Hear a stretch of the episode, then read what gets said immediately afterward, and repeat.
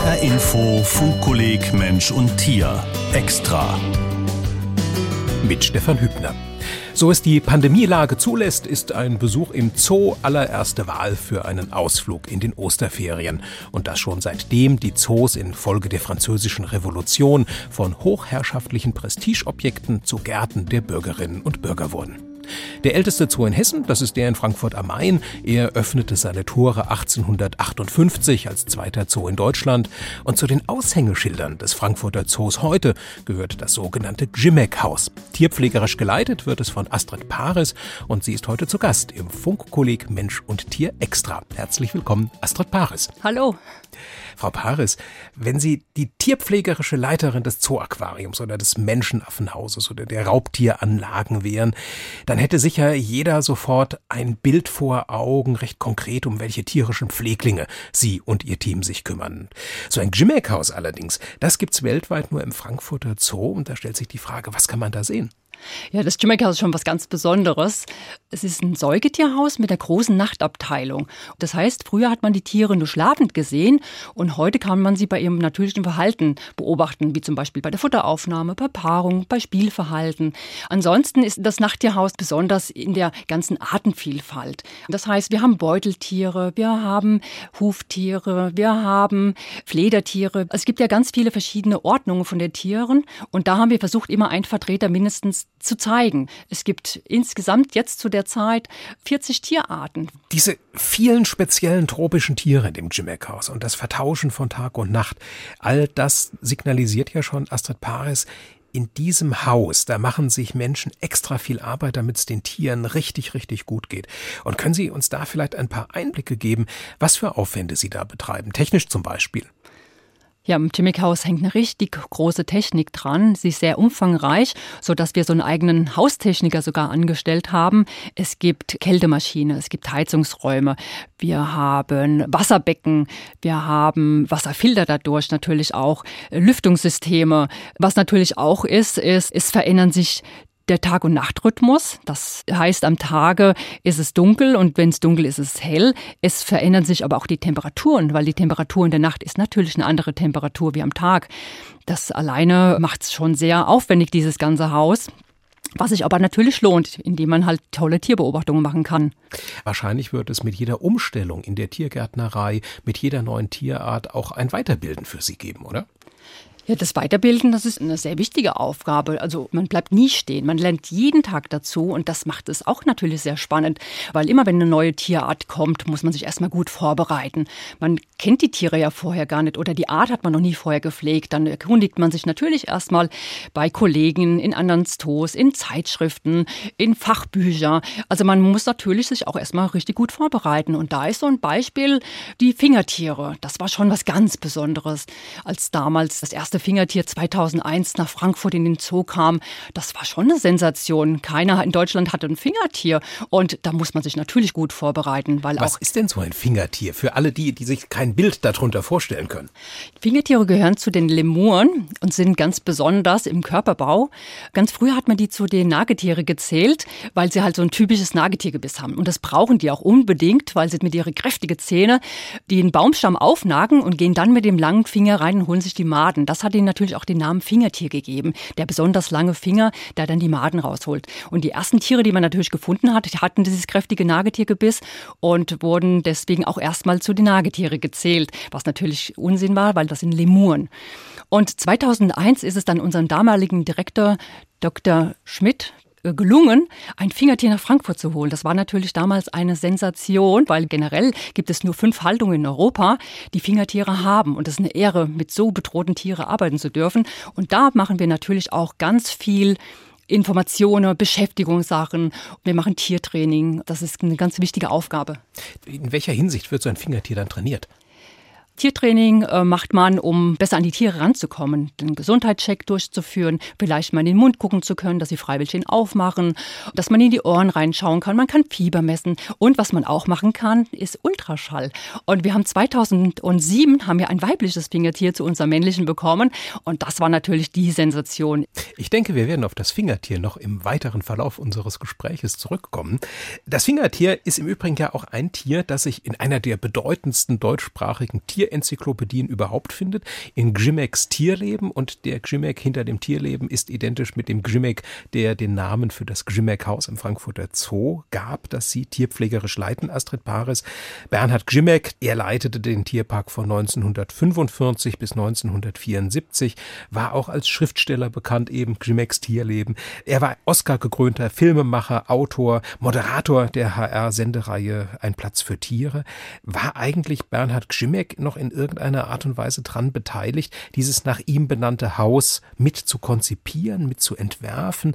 Weht da heute noch ein Grimekscher Geist durch die Mauern?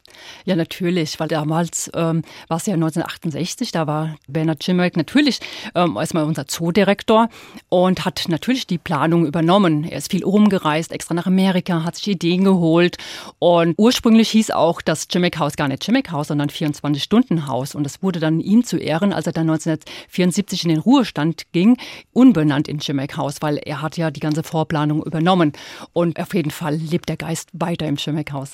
Sicher auch in der Artenvielfalt. Sie hatten das ja vorhin schon angedeutet, dass das tatsächlich mal ein Haus ist, wo Sie versuchen, auch Angehörige möglichst vieler Tiergruppen dem Publikum zu zeigen. Sie haben eben noch mal darauf hingewiesen, es ist ein 24-Stunden-Haus. Wie fügen sich denn so Ihre Pfleglinge in den Alltag in einem 24-Stunden-Haus ein? Stecken die das gut weg, diese Tag-Nacht-Umkehr, oder leiden die dann auch mal so an Jetlag? Ja, das kommt natürlich auch auf die Tierart drauf an. Es gibt Tiere, die stecken das relativ schnell weg. Manche Tiere brauchen etwas Zeit, ein, zwei, drei Tage, bis sie sich dran gewöhnt haben.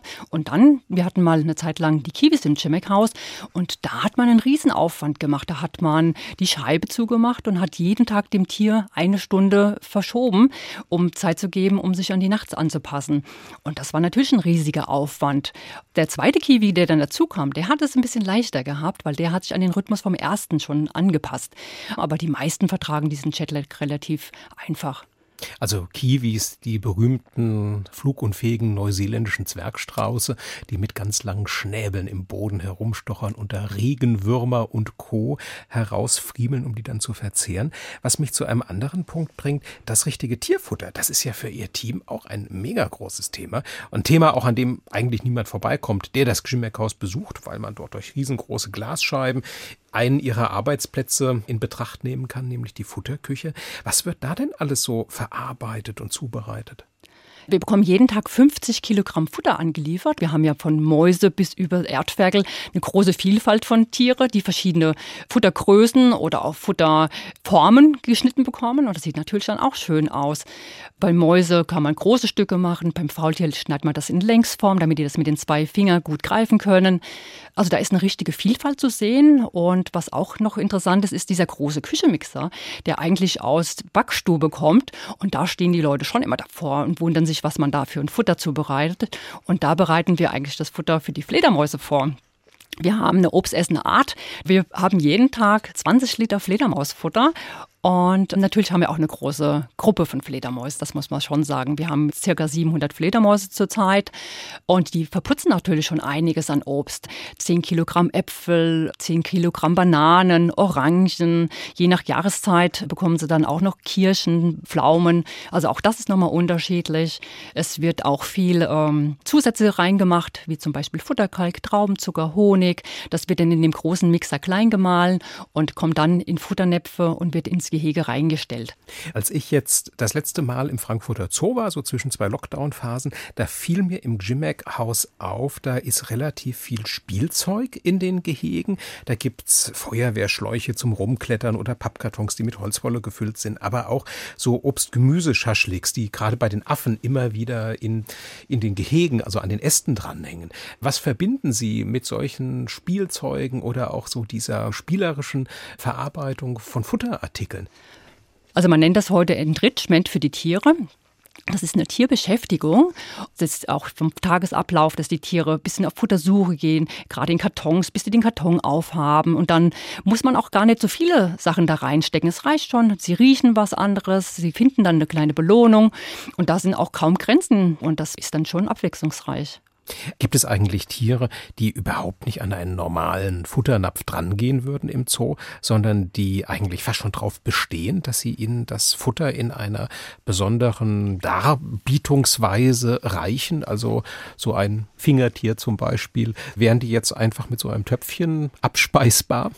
Bei den Fingertieren sieht es da schon ein bisschen anders aus. Also das sind ja richtige Futterspezialisten und die haben ja so ein starkes Nagetiergebiss, was ich eben schon mal erzählt habe. Das ist extra äh, so, dass die dann die Baumstämme aufmachen und gehen dann mit dem Finger rein und holen sich die Maden. Und wenn wir jetzt die einfach ins Gehege streuen würden, die würden vielleicht mal eins, zwei finden, aber das ist nicht die normale Nahrungsaufnahme. Also wir stecken die Würmer in Hölzer, verschließen die wieder und hängen die rein und das Fingertier kommt macht das Holz auf und holt mit dem langen Finger die Made wieder raus. Und das ist ein natürliches Fressverhalten und das brauchen die auch, auch für die Abnutzung der Zähne. Also wir haben auch Hölzer, die noch rundherum richtig zu sind. Da ist ein kleines Loch gebohrt, da kommen Insekten rein. Das wird mit einem Dübel verschlossen und die müssen sich richtig durchschnagen, um an die Insekten dran zu kommen. Und dann nutzen sich die Zähne ab und das natürliche Verhalten wird gefördert. Aber die meisten fressen schon aus Futternäpfe oder halt aus verschiedenen Behältern, die man denen anreicht. Wir haben jetzt über Eigenschaften von Tieren gesprochen. Was für Eigenschaften sollte denn ein Mensch mitbringen, der sich für den Tierpflegerberuf entscheidet? Unter welchen Bedingungen sollte man vielleicht gar nicht in den Beruf gehen? Was für Eigenschaften sollte man mitbringen, damit man sich da wirklich drinne wohlfühlt? Wie sehe da sozusagen Ihr Jobcoaching aus, Astrid Bares? Ja, wichtig ist natürlich für den Beruf ein körperliches Fitness, das ist ganz klar. Dass man auch schnell handeln kann, ist auch, ne? Also man darf nicht vergessen, wir arbeiten mit Wildtiere und da muss man auch vom Kopf natürlich auch fit sein und Gefahren erkennen können. Man muss natürlich eine Art Tierliebe mitbringen, man darf aber auch keine übertriebene Tierliebe mitbringen. Man ähm, ja, sollte auch handwerklich ein bisschen geschickt äh, sein, weil wir ja auch die Gehege meist selbst gestalten und einbauen und sowas. Es ist schon ein sehr umfangreicher Beruf, das muss man schon sagen. Was war denn letztlich Ihre persönliche Motivation, Tierpflegerin zu werden? Ich wollte schon immer Tierpfleger werden. Ich bin schon von klein auf mit Tiere groß geworden. Meine Mutter war Brieftaubenzüchterin und ich und mein Vater, wir waren im Kleintierzuchtverein. Also wir waren Hühnerzüchter. Ich war schon immer mit Tiere umgeben. Natürlich hatte ich damals nicht an Zootierpfleger gedacht, weil das war für mich so weit weg auf einem kleinen Dorf von Niederbrechen. Und mein Vater hat aber in Frankfurt an der Bahn gearbeitet und brachte eine Zeitung mit. Und da hat drin gestanden, dass die Stadt Frankfurt Tierpfleger sucht. Und dann dachte ich, genau, das ist es, Zootierpflegerin zu werden. Das war meine Berufung. Wenn man sich dann darauf einlässt und in die Ausbildung zur Tierpflegerin, zum Tierpfleger dann hineingeht, was lernt man? Wie setzt sich das Berufsbild dann zusammen schlussendlich? Ja, was gut ist, ist, der Frankfurter Zoo ist eine Zoo-Ausbildungsstätte. Das heißt, alle Tierpfleger, die in Hessen sind, kommen zu uns in den Zoo und machen dort Unterricht. Einmal in der Woche hat man eine Berufsschule und einmal in der Woche hat man diesen theoretischen Unterricht im Zoo. In der Lehre, also man lernt insgesamt drei Jahre. Nach zwei Jahren legt man die Zwischenprüfung ab.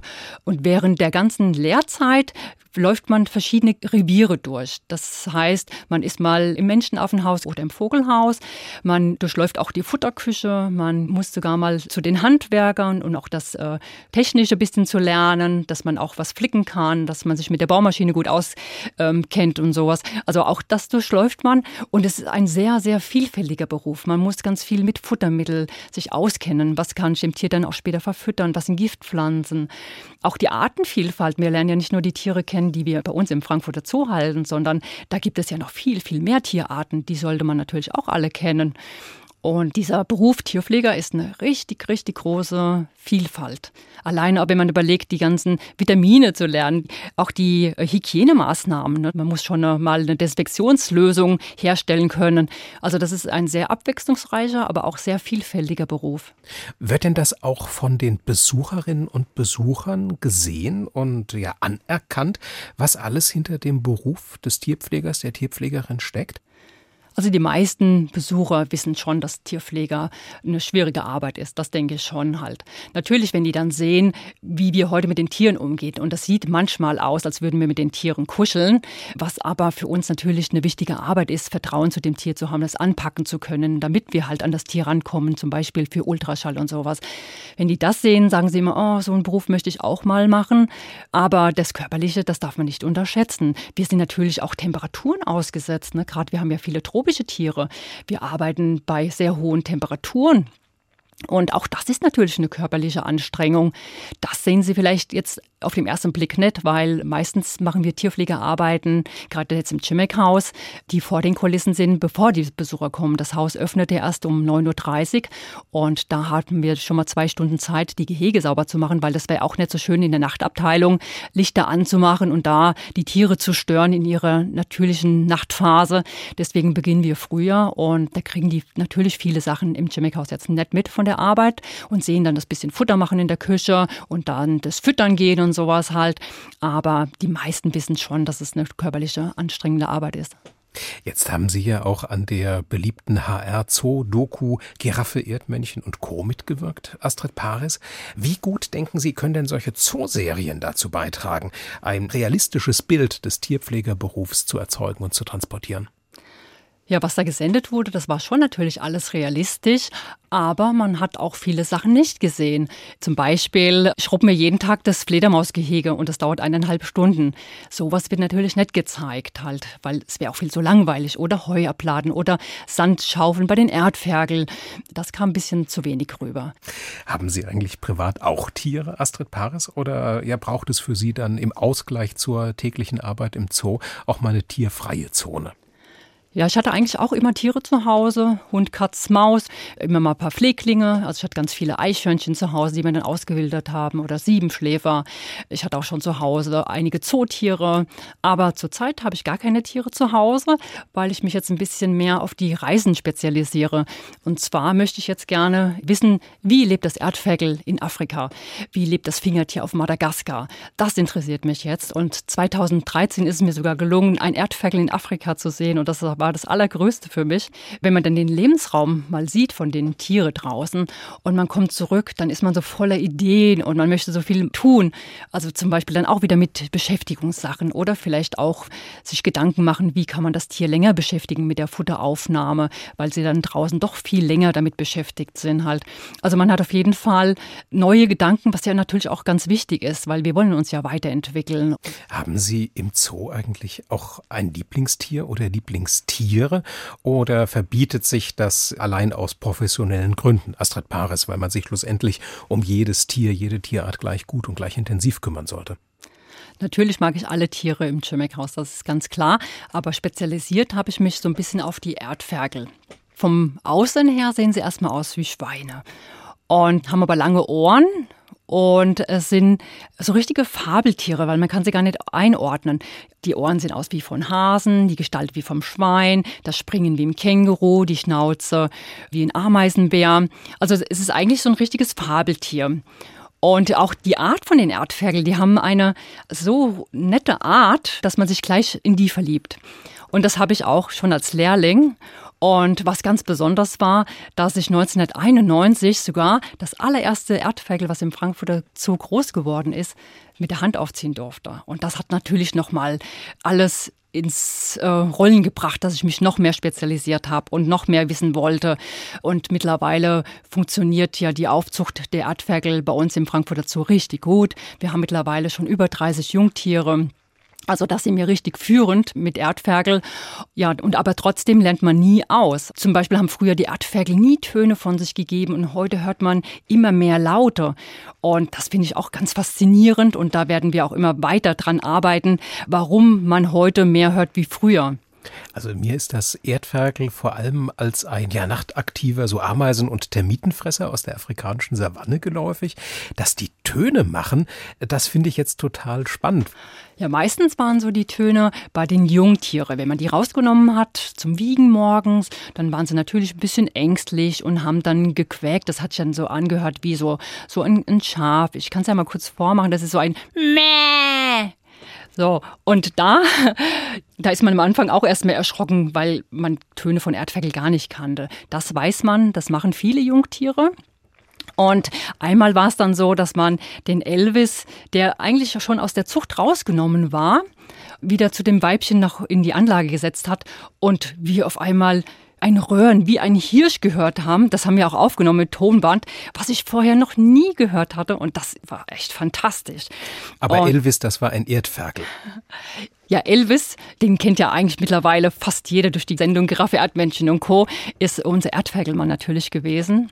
Ja, und der konnte dann röhren wie ein Hirsch und das war für mich auch ganz was Neues. Ich habe mal eine ganz tolle Beziehung gehabt zu einem Erdferkel. Das war übrigens Elvis.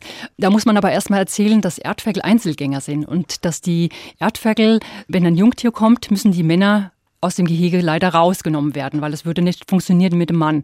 Und da war Elvis sehr oft hinter den Kulissen bei uns und wurde natürlich verwöhnt. Und man hat sich viel intensiver mit ihm natürlich beschäftigt, weil hinter den Kulissen ist natürlich auch viel reizarmer ist, die Umgebung. Und dann hat man immer mal das Gehege aufgemacht, hat ihn laufen lassen. Dann ist er zum Beispiel einmal in den Aufzug reingegangen. Dann habe ich noch gedacht, oh, wenn die Tür zurück, kriegt er vielleicht Panik. Aber das war nicht der Fall. Zum Schluss hat er es geliebt, Aufzug zu fahren. Also ich kenne keinen Erdferkel, äh, auf der ganzen Welt, was es geliebt, Aufzug zu fahren. Und das haben wir dann auch genutzt. Die Beziehung zwischen uns oder auch zu den anderen Kollegen wurde immer intensiver zum Schluss hat er es immer angefordert, äh, schon, lass mich raus, ich will Aufzug fahren. Und dann sind wir nach unten ins Haus und dann durfte er immer von unten nach oben wieder laufen, ist dann wieder in sein Gehege rein, spaziert, auch von ganz alleine. Also das war eine ganz besondere Beziehung. Und wenn man von Lieblingstiere dann spricht, dann war Elvis natürlich schon eins meiner Lieblingstiere. Um dieses Erleben noch mal ein bisschen weiter zu spinnen, gab es eigentlich schon Momente für Sie, Astrid Paris, in denen ja, Sie eigentlich nicht mehr so richtig auf dieser professionellen Tierpflegeebene halten konnte, weil sie mit den Tieren Dinge erlebt haben, die sich ja, ich sag mal, emotional irgendwie total überwältigt haben? Ja, da gibt es einige Beispiele. Also Freude und Leid liegen ja bei uns sehr eng beieinander. Das muss man schon sagen. Gerade bei den Fingertieren, das ist ein gutes Beispiel. Wir hatten ja dann 2007 auch ein weibliches Fingertier dann bekommen und wir haben es geschafft, die zur Nachzucht zu bringen und hatten dann 2010 das allererste Fingertier geborene in Deutschland. Also das war schon was ganz, ganz, ganz Besonderes. Und wir haben auch Kistenkontrolle gemacht und ich habe das Jungtier in den Händen gehalten. Ich war so gerührt, dass ich eigentlich vor Freude geweint habe. Das war so ein toller Tag, das werde ich niemals vergessen. Und drei Tage später greife ich wieder in die Kiste und das Jungtier ist tot. Also da muss sich jeder mal vorstellen, was man da für Gefühlsschwankungen durchlebt eigentlich halt. Ne? Aber ich muss sagen, ein Jahr später hat sie dann wieder ein Jungtier bekommen und das ist groß geworden und lebt heute auch noch bei uns. Also auch aus denen schlechten Erfahrungen hat man natürlich das Beste draus gemacht. Man hat überlegt, woran hätte es liegen können, warum hat es nicht genommen. Natürlich war erstmal, weil sie an Handaufzucht war, die Überlegung, ob sie vielleicht doch keine gute Mutter ist. Aber Quintana war eine richtig, richtig gute Mutter und ist es auch bis heute. Wie ist das eigentlich, wenn so ein Jungtier dann herangewachsen ist und den Frankfurter Zoo dann in Richtung eines anderen Zoos verlassen muss? Fällt Ihnen und Ihren Kolleginnen und Kollegen das dann besonders schwer? Ja, die Frage, die wurde mir gestellt 2001, als ich ja damals das erste Erdferkel mit der Hand aufgezogen habe, das war der Grisou damals, ähm, war dann ganz häufig die Frage, na, was machst du denn, wenn er abgegeben wird oder bist du dann traurig? Und ich, nein, ich freue mich, weil was kann es Besseres geben, wenn man das Tier groß zieht und auch groß bekommt und es geht dann an einen anderen Zoo und kann da selber eine Familie gründen. Ich habe mich so gefreut für das Tier und äh, meistens freut man sich schon dafür natürlich. Nach all den Jahren, die Sie im Zoo mit Tieren jetzt gearbeitet haben, was macht für Sie am Ende den Tierpflegerberuf aus? Ja, ich bin ja mittlerweile schon 37 Jahre Tierpfleger und bin so froh, dass ich diesen Weg gewählt habe. Für mich bringt das so viel. Ich gehe jeden Tag gern auf die Arbeit. Natürlich gibt es auch Tage, die mal nicht so gut laufen. Aber an sich war das für mich schon das Beste, was ich machen konnte, dass ich da aufgehen kann in dem Beruf. Und er gibt mir sehr, sehr viel. Und mein Ziel ist es auch, 50 Dienstjahre voll zu machen. Und vom Alter her kann ich es schaffen und mal sehen, ob es funktioniert. Ich drücke die Daumen. Vielen Dank, Astrid Paris, Cheftierpflegerin des Gschimmeck-Hauses im Zoo Frankfurt. Sie war heute zu Gast in diesem Extra zum HR-Info-Funkkolleg Mensch und Tier. Und in dem wird es im Mai auch noch zweimal um die Arbeit der zoologischen Gärten gehen, dann speziell im Bereich Artenschutz. Der Artenschutz wird aber auch schon im Funkkolleg Extra der nächsten Woche eine Rolle spielen. Speziell um die Bewohner der Meere wird es dann gehen. Für heute aber danke ich meiner Gesprächspartnerin Astrid Paris. Mein Name ist Stefan Hübner. HR Info Funkkolleg Mensch und Tier. Mehr Informationen und Anmeldung auf funkkolleg.de.